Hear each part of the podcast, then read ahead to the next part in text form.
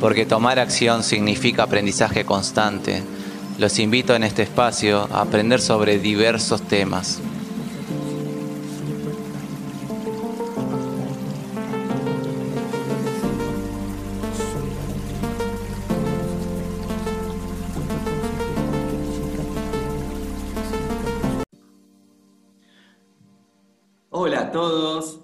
Estamos en un nuevo capítulo donde vamos a tener una colaboración de un invitado muy especial que yo valoro muchísimo que se haya tenido el tiempo y la predisposición de poder hacer una colaboración en este podcast. Así que le quiero dar la bienvenida a Rogerio de Moraes Bon.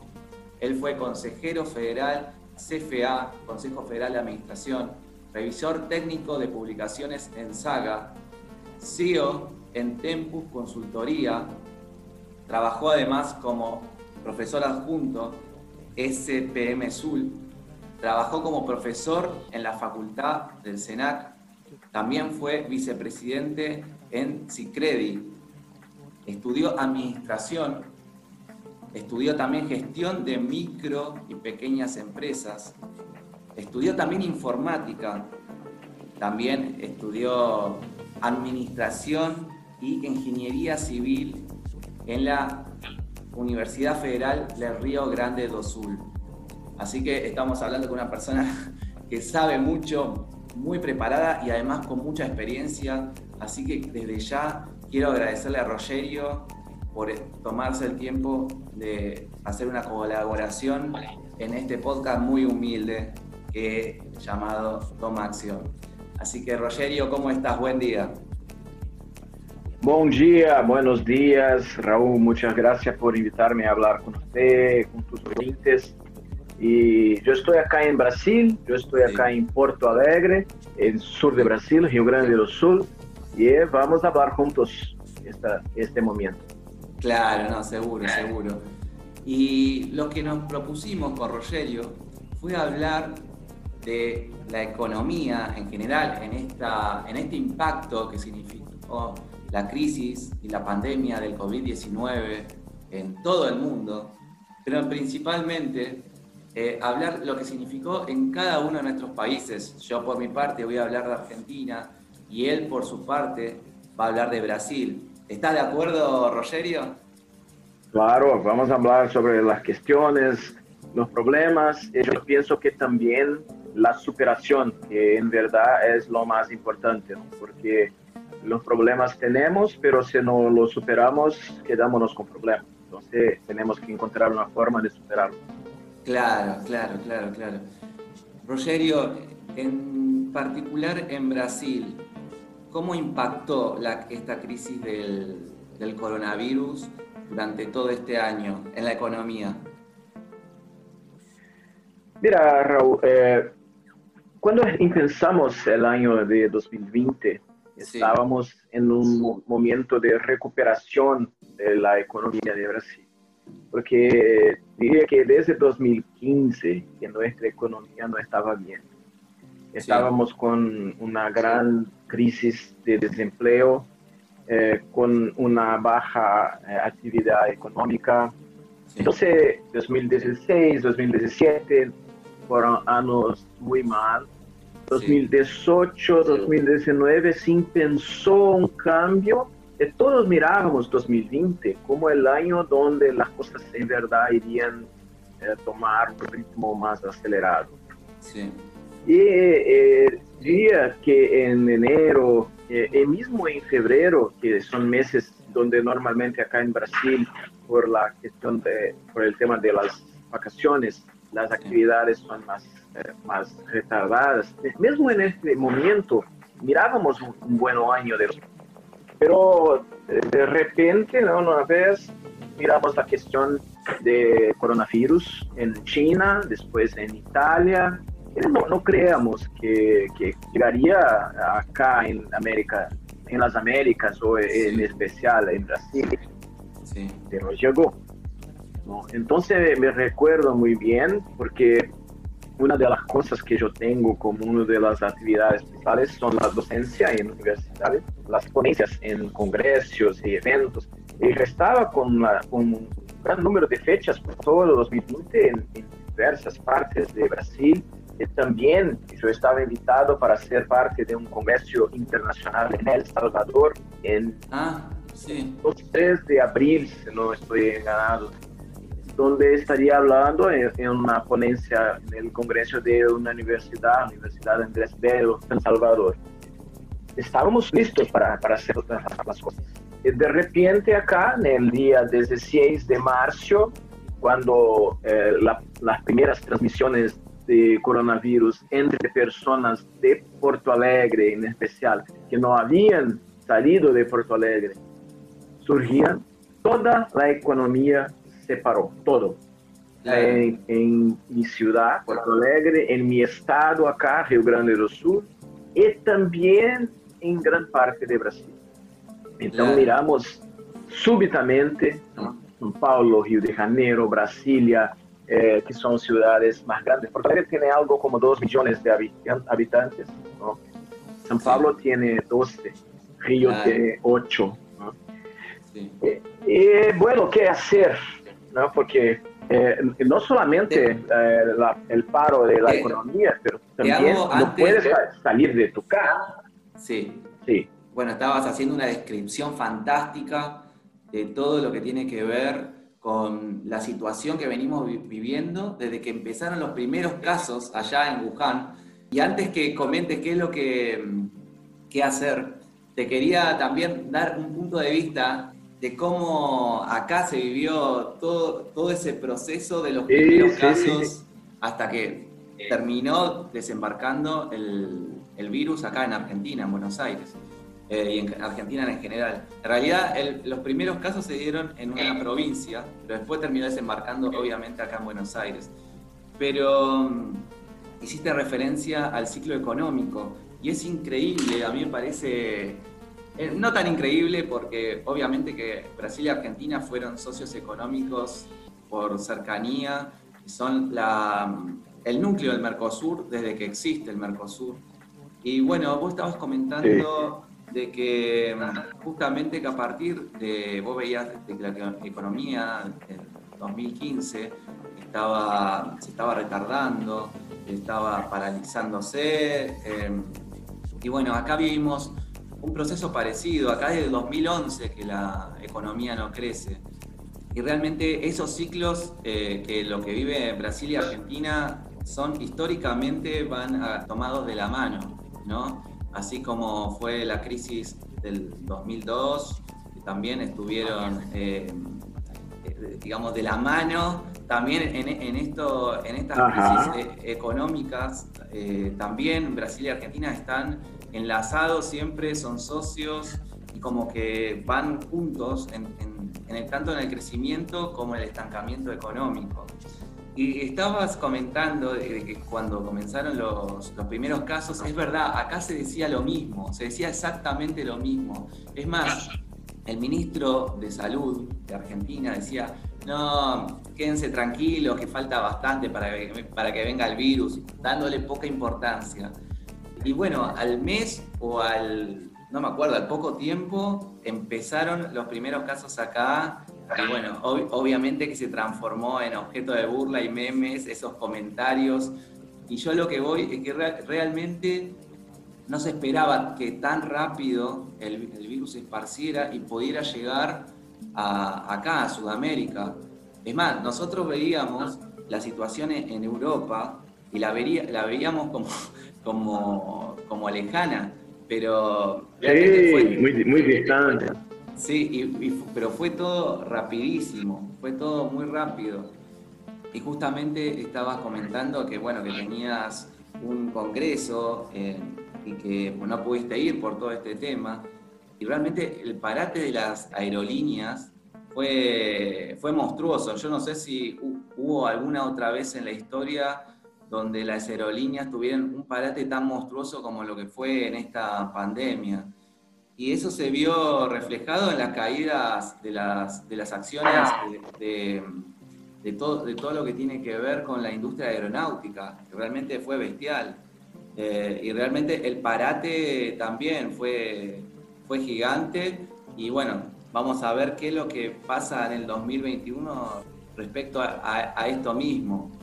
Pero bueno, antes de que empiece a hablar de lo, que se puede hacer de, ahora en más, quería aportar un poco de cómo, de cómo desde acá, desde Argentina, se vivió todo este tema de coronavirus. Mira, yo te cuento que nosotros tuvimos en lo que es el segundo trimestre del 2020 en la peor caída del Producto Bruto Interno en la historia, incluso superando a la crisis del 2002, archiconocida. Y esto es medido por el Instituto Nacional de Estadística y Censos de acá de, Argentina, el, organismo oficial. Así que para que tome dimensión, eh, Rogerio, de lo que significó la caída por el coronavirus y el parate que significó acá en Argentina con la pandemia, porque acá yo sé que ah, eh, allá no, no hubo demasiada cuarentena, pero acá sí hubo una cuarentena muy estricta. Es más, de allá venían los videos de, de Bolsonaro diciendo que era una gripecita, que no pasa nada. O sea, a, nivel, a nivel de país fue, la, fue mucho más flexible lo que tiene que ver con la parte económica de Brasil con respecto a Argentina, donde sí, eh, realmente se restringieron mucho lo que es la movilidad y había, eh, había digamos, industrias que no, que no podían trabajar. Por eso mismo también una caída tan grande en el PIB respecto al, al, estacionalizado del año, del año anterior. Yo sé que, que allá por ahí no fue tan así, ¿no? de acuerdo a lo que se veía de acá. Mm, antes de, contestar eso, solo quería decir a usted que, esta queda en la cuestión de, las compañías aéreas. Tiene paralelo con los primeros días después de 11 de septiembre de 2001, que después de los, primeros 10, 15, un mes o dos de, de, 15, 11 de septiembre de 2001, que los aviones estaban a volar sin pasajero porque todos estaban impactados como que le pasó, pero dos, tres meses después estaba todo bien una vez más, ¿no? Y ahora no. Claro. Ahora mismo hay gran, grandes compañías como Avianca, por ejemplo, que no está más. Y, acá en Brasil, la, la TAM y la Azul están a trabajar juntas porque la, la TAM no estaba bien eh, después de, la cuestión de la pandemia. Eh, entonces, eh, por grande parte del tiempo, eh, el mercado de, de, vuelos acá en Brasil, que yo tengo las informaciones, eh, se cayó 95%. Entonces solamente estaban a volar 5% de los vuelos en Brasil. Y esto por cuatro o cinco meses. Solamente ahora, a, poco más de, de, dos meses, porque esto está empezó en marzo, entonces estamos hace mucho tiempo con estas cuestiones. Entonces diría que a tres meses que se intentó a, volver la economía. Bueno, lo que pasó acá en Brasil con la cuestión del lockdown, y es verdad que yo no conozco ningún otro país donde ha sido más fuerte eh, el lockdown que en Argentina, porque el gobierno cerró todo y no puede trabajar y es esto, ¿no? Eh, en otras partes ha sido más flexible. Pero acá en Brasil lo que pasó es que la, por decisión del Supremo Tribunal Federal, eh, cada estado, cada provincia, ¿no? Eh, podía hacer una determinación de cómo era esta cuestión. ¿Cómo podría ser? Entonces, lo que pasó acá en Río Grande do Sul, por, por ejemplo, que a, la provincia, el estado se dividió acá en 22 regiones acá en Rio Grande do Sul. Lo mismo se pasó en el estado de São Paulo, lo mismo se pasó en el estado de Minas Gerais. Entonces, cada estado de Brasil dividiu sus propias regiones en sí. microregiones e intentó a trabajar eh, formas diferentes de lidar con la crisis en cada una de estas regiones. Entonces, por ejemplo, en Rio Grande do Sul, la región metropolitana de Porto Alegre, que tiene la ciudad de Porto Alegre tiene 2 millones de habitantes, la región metropolitana tiene 4 millones de habitantes. El estado de Rio Grande do Sul acá tiene 12 millones de habitantes. De acá hasta Uruguayana, que es frontera con Argentina, son 700 kilómetros. Entonces es una realidad distinta, ¿no? La, la cuestión de, de, lockdown que era hecha acá no era la misma que era hecha en Uruguayana o que era hecha en la región de las montañas, Caxias do Sul, Gramado. Entonces, lo que pasaba, había regiones, y esto está ainda a, a, ocurrir, hay regiones donde eh, las actividades están a trabajar casi normalmente y hay otras donde todo está cerrado. Cerró, abrió, los, los casos eh, se incrementaron, cerró una, una vez más. Y, y los primeros, eh, las primeras regiones en Brasil donde la, la, los límites más eh, difíciles fueron atingidos han sido las regiones del norte de Brasil. La ciudad de Manaus, eh, la capital de Amazonas, que es algo como 4, 3.500 kilómetros acá de Porto Alegre, a norte, la ciudad de Manaus, lá ocurrieron situaciones muy, muy graves, de a, de cuatro meses atrás, donde la economía ya estaba toda cerrada y no había eh, hospitales para personas, entonces había personas a morir en sus casas porque no podían ir para cualquier parte, porque no había donde socorrer. Pero esto se pasó en Manaus, acá en Rio Grande do Sul, en, en lá en Rio de Janeiro, en Brasilia, en São Paulo, esto no ocurrió. Siempre hubo eh, espacio en los hospitales para tratar las personas cuando eran, eh, cuando no estaban bien. ¿no? Claro que muchas personas, 150 mil personas o 160 mil personas en Brasil murieron. Claro. Entonces es un número importante. Otro número importante, Raúl, es que acá uh, la economía, el PIB de Brasil, cayó a algo como 10% este año. 10%. Sí. Hoy tenemos una tasa de desempleo de 14%, que corresponde a casi 15 millones de personas desempleadas acá en Brasil hoy, por las cuestiones de la, del paro de la economía en todo el país. Claro. Entonces ha sido muy, muy fuerte en, en toda parte. Claro que algunas con más intensidad, otras con menos intensidad. Porque puedo decir a usted que eh, la cuestión de los hoteles está en una situación muy terrible porque se quedaron sí. cerrados por mucho tiempo. Eh, las cuestiones de, de, las tiendas en shopping centers, ¿no? También, sí. porque los shopping centers se quedaron cerrados por mucho. Entonces, eh, si voy a adentrar en un shopping center acá en Porto Alegre o en otras ciudades, podría decir a usted sin miedo de errar que 30%, 35% de las tiendas están cerradas permanentemente, no están más nada. Claro. Claro. Entonces, pero una, una, cosa que usted ha dicho que, que, que, es diferente acá en Brasil, usted dice eh, la más grande que era de PIB, mayor, mayor mismo que la de 2002, ¿no? Sí, en Argentina. Sí, sí. Sí, sí, medido sí, por, el, acá... por el Instituto eh, Oficial de Estadísticas de acá de Argentina. Sí, sí. Acá en Brasil esto no pasó. Acá a, a, a, hemos tenido otras crisis de queda más grandes do que esta. Esta es una donde eh, estamos ahora en el mismo, un poquito menos de desempleo do que teníamos en 2017, algo así. Entonces, 2016, 2017, el desempleo era más grande de lo que es hoy. Ah, mira. En este momento. Mira vos. Sí. Y eh, lo, el nivel de, nivel de, de PIB, ahora, la, la, la, la, queda que tuvimos también ha sido muy grande, masivas, pero en otros momentos tuvimos otras quedas más grandes do que esta. Eh, incluso las quedas de 2015 2016 por conta del, principio de, de, la, da queda de la actividad económica. Entonces, lo, lo, gran problema de esto todo es que los otros casos, eh, con el tiempo, los índices de la economía iban a crecer. Y ahora, desde marzo hasta hoy, los índices se mantuvieron muy, muy bajos.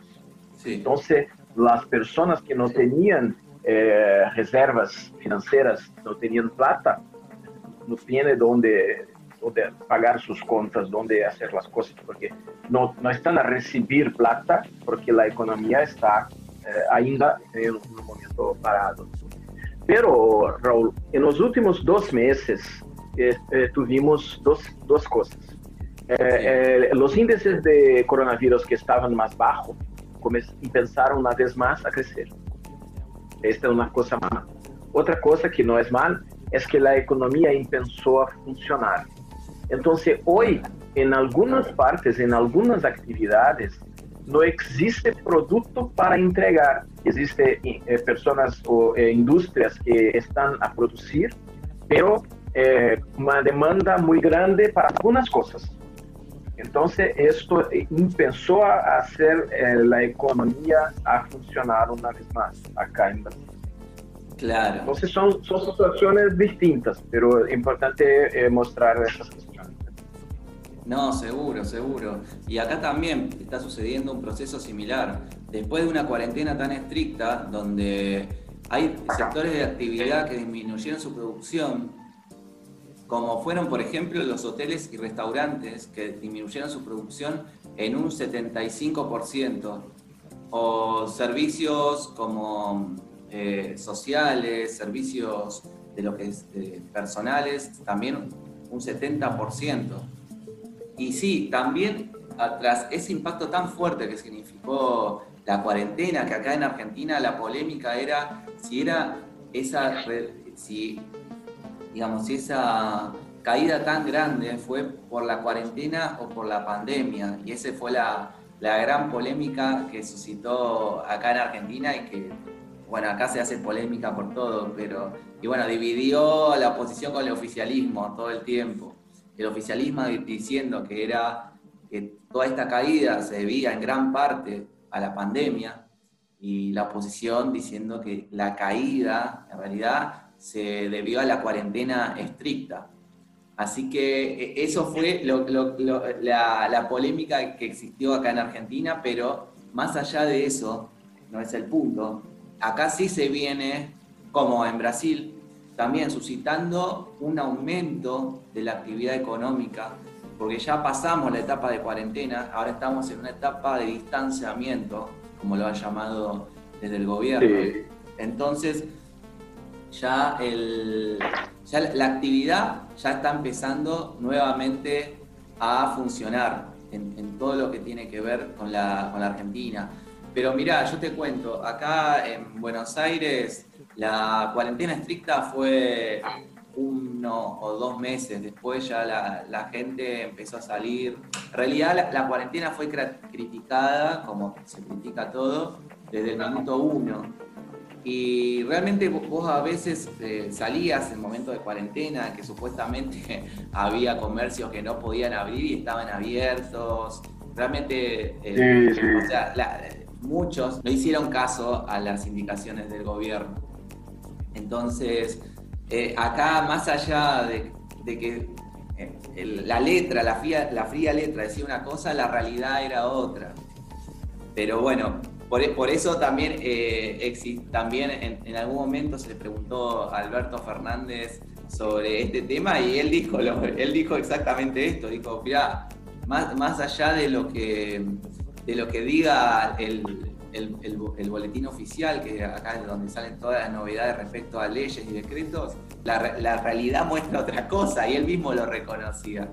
Pero más allá, de, más allá de todo eso, acá en, acá en Argentina sí se viene, viene mejorando la actividad económica y si bien se prevé de que eh, este año el PIBI va a caer un 12% aproximadamente, según el FMI, se calcula un retroceso del 11,8% eh, y, y se espera una recuperación de 5% para el año que viene si bien la caída va a ser muy pronunciada en este año, es lo que se espera, también se está esperando un rebote para el próximo.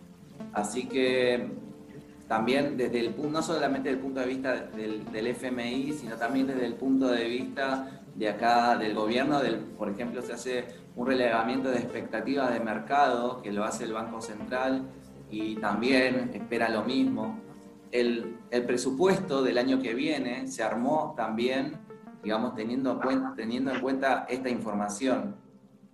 Pero el tema es que por ahí, a diferencia de ustedes, eh, Argentina es un país con, con bimonetario, digamos.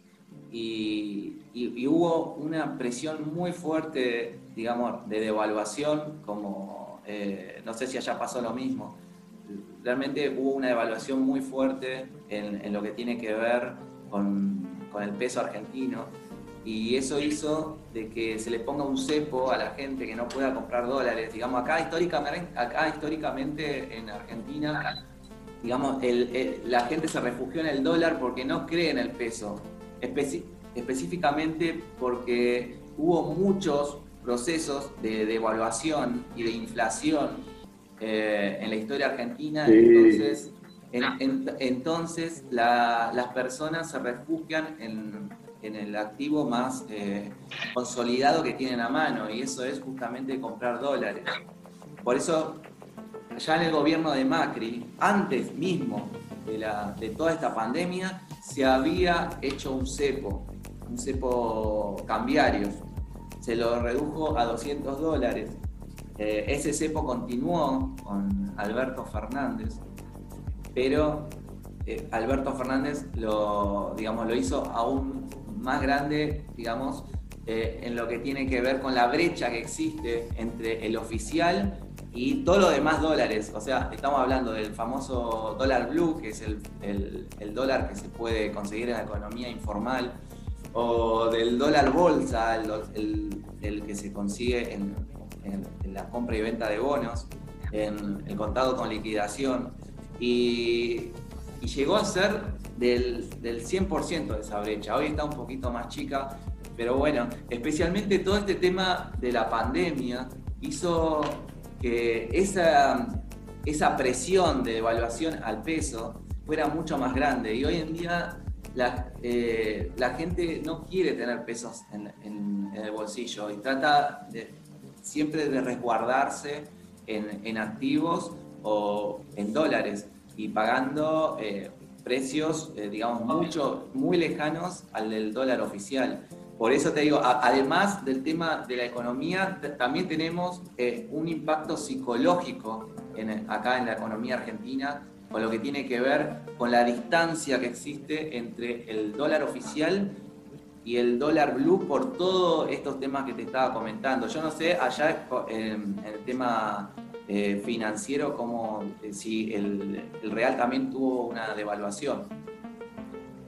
Sí, eh, yo, yo, conozco un, poquito de, la, de, las cuestiones de las devaluaciones del peso argentino por el tiempo, los problemas que no son muy distintos de las cuestiones de acá de Brasil. las cosas son muy, muy, muy, muy, muy cercanas. Pero en este momento en Brasil, voy a decirte, de algunos años, eh, las personas tienen un poco más de, de, confían más en el real, ¿no?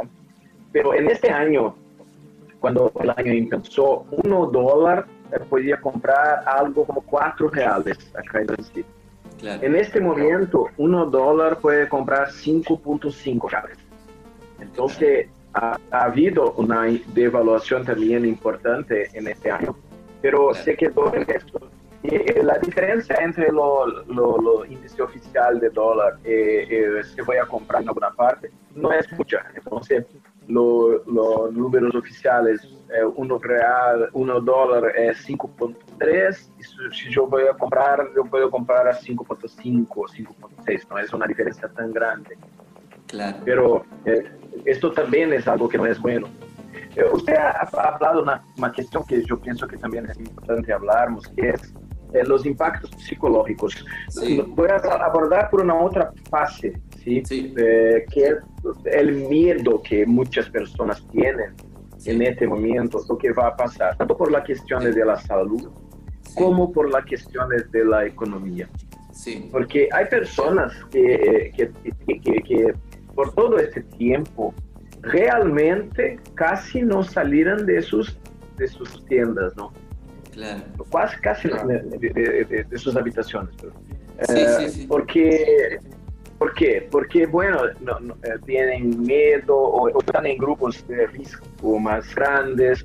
Entonces, eh, eh, hay empresas que cuando se cerraron las actividades de, todo el comercio y todo más, pasaron a, tener las personas a trabajar en sus casas, trabajar con home office. Y ahora hay una discusión también cómo mantenerse de ahora a frente, 2021, 2022, va a mantenerse, mantenerse la cuestión de trabajo en la habitación de las personas o van a volver el trabajo en las oficinas. Hay partes que ya regresaron a las oficinas. Porque, mira, Raúl, muchas veces hay un, gran problema para las personas que van a trabajar en sus habitaciones, porque tienes hijos que tampoco están a tener las clases en las escuelas, pero están a tener las clases también online en ese momento. Entonces, eh, las habitaciones de las personas son las habitaciones, no son espacios propios en muchos casos para trabajo.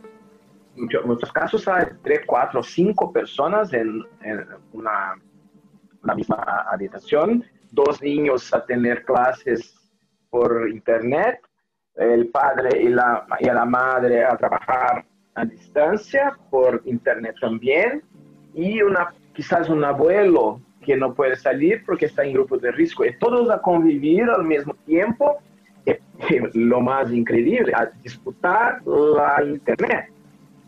Porque la misma en muchos casos entonces, una otra cuestión que este año todo se quedó muy, muy compleja para lidar.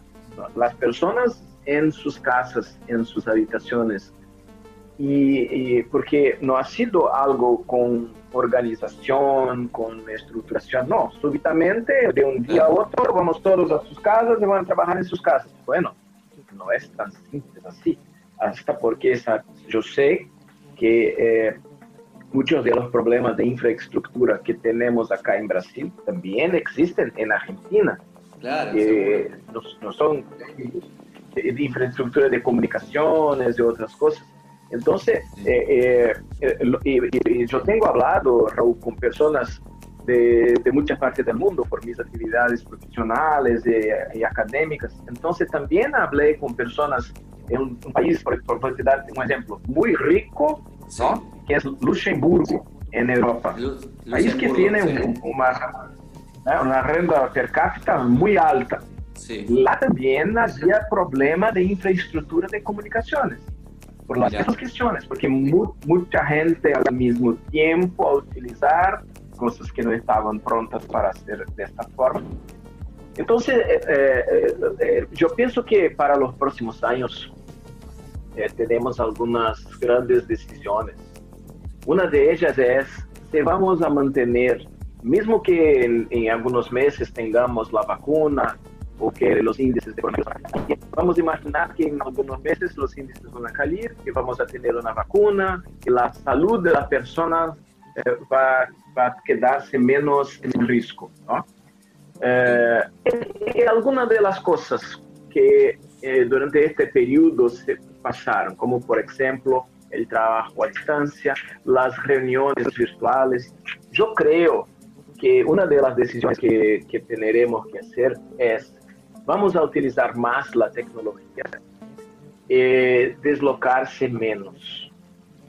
Yo sé que Buenos Aires, estuve en Buenos Aires muchas veces, eh, me gusta mucho una ciudad muy, hermosa, me gusta ah, mucho la región del obelisco, ¿no? me gusta mucho los vinos, los teatros, ¿no? Desde ya, desde ya que cuando vengas de vuelta, estás invitado de venir a, a mi tienda, como le dicen ustedes, y para que nos podamos encontrar y conocernos. Así que ya desde ya te, te, hago la invitación. Muchas gracias, con mucho placer, con mucho placer. Eh, lo, que pasa es que eh, la, las distancias de una parte de Buenos Aires hasta otra son muy grandes en muchos casos, ¿no? Y pasa lo mismo acá en Ciudad, mismo acá en Porto Alegre. Eh, yo, yo, yo, tengo mi oficina en la parte sur de Porto Alegre. Eh, eh, no es tan distante como salir del centro de Buenos Aires e ir a Ezeiza, el aeropuerto de Ezeiza, pero eh, no es cerca, no es cercano. Muchas veces yo tengo que, hacer una visita a un cliente o algo así, se pierde una hora, una hora y treinta para ir, más una hora y treinta para voltar. ¿Por qué no mantenerse la cuestión que pensó se hacer, que son las reuniones virtuales? ¿Por qué no? Porque era, una, era una cosa que hasta el año pasado, y muchas veces, si yo hablaba con un cliente, vamos a hacer una reunión virtual, no, porque no quieres ir a visitarme, no quieres ir a tomar un mate aquí conmigo. Parecía que estaba de ofender la persona. Claro. Eh, y ahora no, ahora parece que ha, que ha habido un cambio de, de, la cultura de las personas. Están a mirar, bueno, si es muy importante que realmente necesitas ir y hablar personalmente con la persona, va, claro que sí. Pero si no es, si es una reunión rutinera, si es solamente para hacer alguna charla más, menos eh, tan significativa, ¿por qué no podemos hacerlo por, por internet? Y más do que esto, ¿no? las capacitaciones. Yo trabajo, yo soy, trabajo con consultoría, con mentorías. Eh, eh, y muchas veces también eh, tenía algunos clientes que, que ofrecían eso. mire, podemos hacer las mentorías por alguna herramienta virtual. El año pasado no teníamos Zoom, ya existía, pero yo no conocía Zoom. Este año que se empezó a utilizar, pero Meet ya existía, ya existían otras, Skype y otras cosas, ¿no? Y las personas resistían, no, no, no, quiero usted acá para hablar personalmente, para... Pero esto ha cambiado.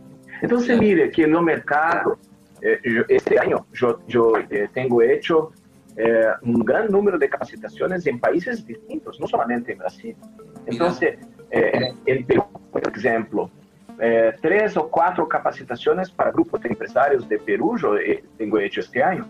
há não muito tempo, algumas semanas atrás, participei de webinários com Equador, com México, com Bolívia, com Paraguai, que são questões que provavelmente eu não estaria fazendo se não houvesse este cambio de la cultura, claro. onde as pessoas estão mais abertas a participar de los eventos virtuales, a fazer capacitações virtuais, mentorias virtuais, consultorias virtuais. Então, esto é uma outra coisa que podemos mirar Bueno, eh, el mercado acá en Brasil no está bueno, el mercado en Argentina no está bueno. ¿Será quizás en alguna otra parte yo puedo hacer cosas de acá donde estoy, a distancia, y ofrecer mis servicios, mis actividades para las personas de otra parte que puedan utilizarse de las cosas que yo hago acá? O quizás traer cosas de otras partes para acá en Brasil. Entonces, tenemos, eh, Raúl, en mi, concepción, que ser más do que nunca, que el, eh, podemos pensar global. Podemos tener socios o parceiros en cualquier parte del mundo y hacer un conjunto cosas para cualquier parte. ¿no? Eso es una cosa que yo pienso que la pandemia también eh, nos enseñó en este momento. No, totalmente de acuerdo, totalmente de acuerdo con lo que está diciendo Rogerio. Y es más, para mí esta pandemia significó para muchas personas, muchos eh, dicen que las crisis son igual a oportunidad. Y creo que para muchas personas significó una oportunidad muy grande esta pandemia para poder también hacer eh, negocios o hacer emprendimientos o hacerse conocer más allá de su país o de su ciudad. Porque algo lo que, hizo eh, esta pandemia fue que la gente tuvo que tener mucho más conexión a internet y tuvo que darse, tener más conocimiento de todo lo que tiene que ver con herramientas informáticas. Entonces la gente se eh, echó de manera masiva a, conocer, a mí me pasó, a conocer eh, personas por ahí de, Brasil o de Perú o de Chile, y eso significó muchas oportunidades para muchos emprendedores que por ahí estaban solamente limitados a su ciudad y, pudo, y, pudieron también hacer negocios a, nivel eh, ya internacional con personas de, otros países. Y eso eh, yo lo vi en, muchas personas, cómo se, cómo se pudieron bifurcar a, a diferentes em, eh, a diferentes países en sus emprendimientos. Eso se pudo dar por la diferencia también, o lo, que significó el punto de quiebre en, lo que tiene que ver con la cultura, porque a partir también de, esta, de la pandemia, como te venía diciendo, como la gente tuvo que manejarse más con herramientas informáticas, eso también hizo de que hubo también mucho más facilidad en las reuniones y que, se puedan conocer personas de diferentes países. Y eso significó también que se tuvieron que ellas mismas que obligar a utilizar mejor todas estas herramientas. Y esto lo tuvieron que tomar como una costumbre y como un hábito y que, lo, que lo fueron habituándose. Entonces, esto mismo dio también el, primer paso, el puntapié inicial para conocer a personas que, están en otros países y que por ahí comparten los mismos objetivos, tienen intereses comunes o, tienen emprendimientos también comunes. Entonces, en ese sentido, esta crisis del coronavirus también fue la oportunidad, fue una oportunidad muy grande, porque he conocido personas que no solamente están haciendo negocios fuera de su ciudad en forma online, sino también fuera de su país. Y, eso se dio bastante, se dio bastante en esta, durante esta pandemia y, realmente significó una oportunidad muy grande para muchos emprendedores. Y era totalmente cierto lo que estabas comentando, que eso no fue para todos, sin duda. Los eh, estratos más bajos de la, de la sociedad, que por ahí no tienen, por un tema de infraestructura, tanta tanto acercamiento o conexión a lo que tiene que ver con, Internet, esto fue un año perdido. Esto fue un año perdido y, se vio porque no, no todos, por ahí los chicos, por ahí los chicos por ahí que son de Buenos Aires, sí pudieron tener, pero tampoco te creas que en forma masiva, pero sí pudieron tener por ahí clases. Pero hay que tener en cuenta que, como decías vos, en una, por ahí en una casa vive mucho más que el padre, la madre y un hijo. Por ahí son tres hijos y como decías vos, un abuelo o otra persona. Y no es solamente tener la conexión, a, no es solamente tener la conexión a internet, es también tener las computadoras, es tener el lugar, tener la privacidad, tener el papel, la, la virome, tener el libro. O sea, son un montón de cosas que se tienen que ir dando para que realmente esos chicos o, las personas que quieren trabajar puedan tener esa, ese acercamiento y esas oportunidades de seguir desarrollando sus actividades. Yo por, por suerte soy, y, eso soy un agradecido, tuve esa oportunidad, pero yo sé que hay mucha gente, especialmente alejado de, Buenos Aires, donde está, digamos, donde eh, sí la infraestructura es más débil con respecto a las comunicaciones, y hay chicos que realmente este año fue perdido, fue perdido, porque no todos pudieron, primero que no hubo clases, pero y, aún así no todos tenían el acceso a, a las computadoras o a internet. Eh, y, eso, y eso se vio no solamente en notas, sino que conocí personas que, realmente tenían ese problema. Eh, así que, sí que, si bien para algunos significó una oportunidad, para otros también eh, también significó una pérdida en, sus actividades o, en su educación. Acá en Argentina, a través de un decreto, se transformó en un servicio esencial Internet. O sea, eso significaba que al primero un, cambio en el precio, sino también eh, en lo que tiene que ver con, la conectividad. Y, eso, digamos, eso fue un gesto que tomó el gobierno como para tratar de menguar un poco toda, esta situación. Se hizo algo, pero igualmente hay que ver cómo impacta esta, esta medida, porque bueno, sabemos que todo lo que tiene que ver con restricción de precios después termina significando un peor servicio. Pero, pero sí, totalmente de acuerdo que, que para algunos significó una oportunidad, para otros significó dificultades. Y sí, a mí también me tocó vivir el home office. Todo este año trabajé, bueno, desde marzo, eh, trabajamos en, home office, ahora ya estamos haciendo capacitaciones como para volver al trabajo. Eh, es más, hice, hice un curso la semana pasada para volver al trabajo donde, donde nos comentaban todo lo que tiene que ver con, con todas las medidas, con todas las medidas preventivas que hay que tomar para poder evitar el contagio. Y, lo que pasa es que es, complicado, es un, es un, virus muy contagioso. Hay que ver cuándo se da, el, eh, en qué momento se da y cómo se da la vuelta al trabajo. Pero sí, todo este año tuve la oportunidad de trabajar en este home office. Obviamente que no es lo mismo porque hay que hacer reuniones virtuales, eh, trabajar por ahí con, con, con, tu hijo no es fácil, porque bueno, eh, eh, significa, las distracciones de la casa no son lo mismo que están en el trabajo. Pero, pero sí, yo creo, como decías vos, Rogerio, que esto va a significar un antes y un después y es probable que la vuelta al trabajo no sea total, sino que sea en partes. Ir un día a la semana o ir dos días a la semana y, el resto del tiempo hacer con office. Porque todos tienen algo de, algo de miedo, una gran parte de la población tiene algo, algo de miedo de poder contagiarse el virus, pero sobre todo los que tienen contacto estrecho por ahí con personas que, que, son que pueden ser más afectadas por el virus, de, de, poder contagiar a un familiar que sabes que, que, el virus es mucho más peligroso para él.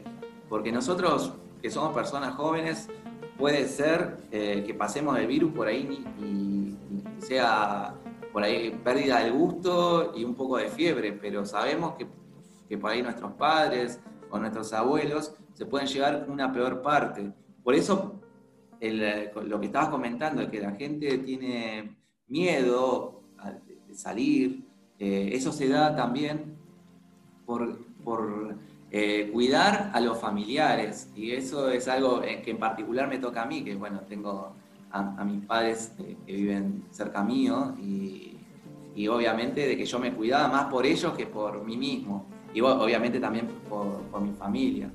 Em, pero, pero sí, eh, o sea, lo que significó el cambio de, con respecto a la forma de trabajar y a la forma de moverse de, las personas en este, durante esta pandemia, eh, fue brutal ese cambio, fue brutal y para algunos significó muchas oportunidades, para otros lamentablemente significó muchas restricciones o muchas limitaciones a lo, que tiene que ver con, tanto con sus actividades y para los chicos también pobres, también para, pobres digo en el sentido que no pudieron acceder a, la educación. Y hay una cosa, Raúl, que yo pienso que, que, las personas que tienen las mejores condiciones, que tienen las mejores posibilidades, estas tienen la opción de decidir o qué quieren, qué van a hacer. Porque en, muchos casos yo conozco personas que tienen buenas condiciones, que, que tienen una buena infraestructura y que no están a aprovechar este momento para capacitarse, para conocer otras personas mismo que virtualmente, para mirar otras formas de negocios o estudiar algo. No, están, bueno, yo voy a hacer solamente el mínimo y después voy a quedarme el resto del tiempo a mirar series en Netflix o donde lo sea. Eh, que no es mal, pero ¿qué va a agregar a su vida haciendo solamente esto? Porque en, en este tiempo todo nosotros eh, tuvimos, si teníamos condiciones, nosotros tuvimos la posibilidad de estudiar algo, de conocer otras cosas, de mirar eventos virtuales, quizás de, de, aprender cosas que no estaríamos aprendiendo no. Eh, esto es el gran problema, porque muchas personas que no tienen hecho eso van a quedarse más, más frente. ¿Por qué? Porque los otros se capacitaron, estudiaron, se prepararon, vivieron cosas diferentes, tuvieron que aprender mucho y algunas personas quedaron separadas. Entonces, mire que va a ser mucho más difícil para estas personas que quedaron separadas. Y ahí hay la cuestión. Una cosa es quedar separado porque no tengo opción, que no tengo infraestructura, no tengo internet, no tengo condiciones. Ok, es un problema. Otro problema es, yo tengo todo esto, pero decidí no hacer nada. Esto es malo. Sí, sí. Sí, totalmente, totalmente de acuerdo, porque también, eh, como decías vos, eh, hay personas que lamentablemente no, no, tuvieron las oportunidades, pero bueno, hay otras también que este tiempo lo tomaron para, no sé, mirar películas, mirar series y no trabajar eh, sus recursos humanos, lo que tiene que ver con el conocimiento, con sus habilidades. Y sí, realmente que para esas personas eh, esto eh, fue un tiempo perdido. Pero bueno, eso ya depende de, cada uno, ¿no? Eso ya es, depende de cada uno. y su, su actitud también ante la vida. Pero bueno, yo realmente creo de que de que esto de, la pandemia, obviamente que era algo, como vos decías, Rogerio, inesperado, que nadie se lo, nadie se lo esperaba ah, y, significó un cambio tremendo en lo que tiene que ver con la, con la cultura del trabajo para, para todos los países del mundo, creo. Todo lo que estamos comentando del home office, lo que tiene que ver con las reuniones, con lo que tiene que ver con la forma de trabajar, con lo que tiene que ver con la forma de moverse, con la forma de socializar con las otras personas. Así que, creo que esto va a ser un antes y un después para toda la humanidad. Realmente que creo que muchos emprendedores, muchos negocios y muchos trabajos van a tener que eh, adaptarse a esta nueva actualidad que significa el,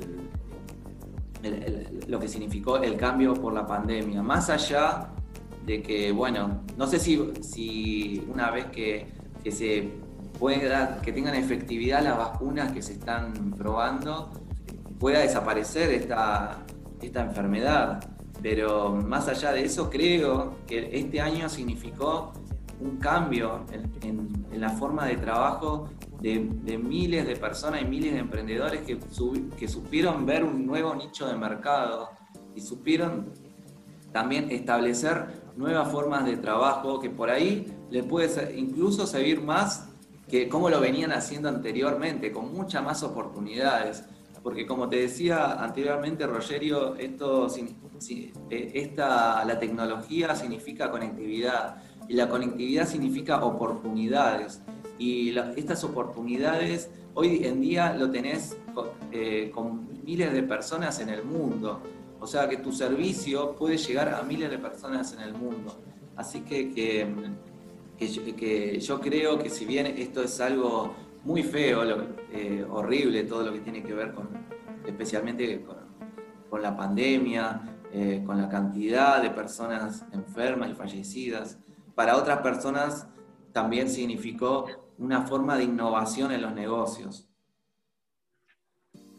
Es verdad. Y eh, ha sido muy, muy bueno conocer un poquito más sobre las cuestiones que se pasaron en Argentina en este periodo. Y hablando con personas de diferentes partes del mundo, miramos que los problemas no son muy distintos. Lo que pasó en Nueva Zelanda, lo que, se, lo que pasó en Estados Unidos, en Alemania, en Brasil, en Bolivia y en Argentina. Eh, la gente tiene los mismos problemas, quizás un poco más graves, un poco menos graves, pero las dudas son las mismas, los desafíos son los mismos, porque somos humanos todos, ¿no? No importa si estamos de un lado de la, de la frontera o de otro lado de la frontera, eh, somos humanos. Claro, especialmente. Y esta, y esta crisis también significó que los países eh, que, tienen, que tenían determinados problemas se agudizaran.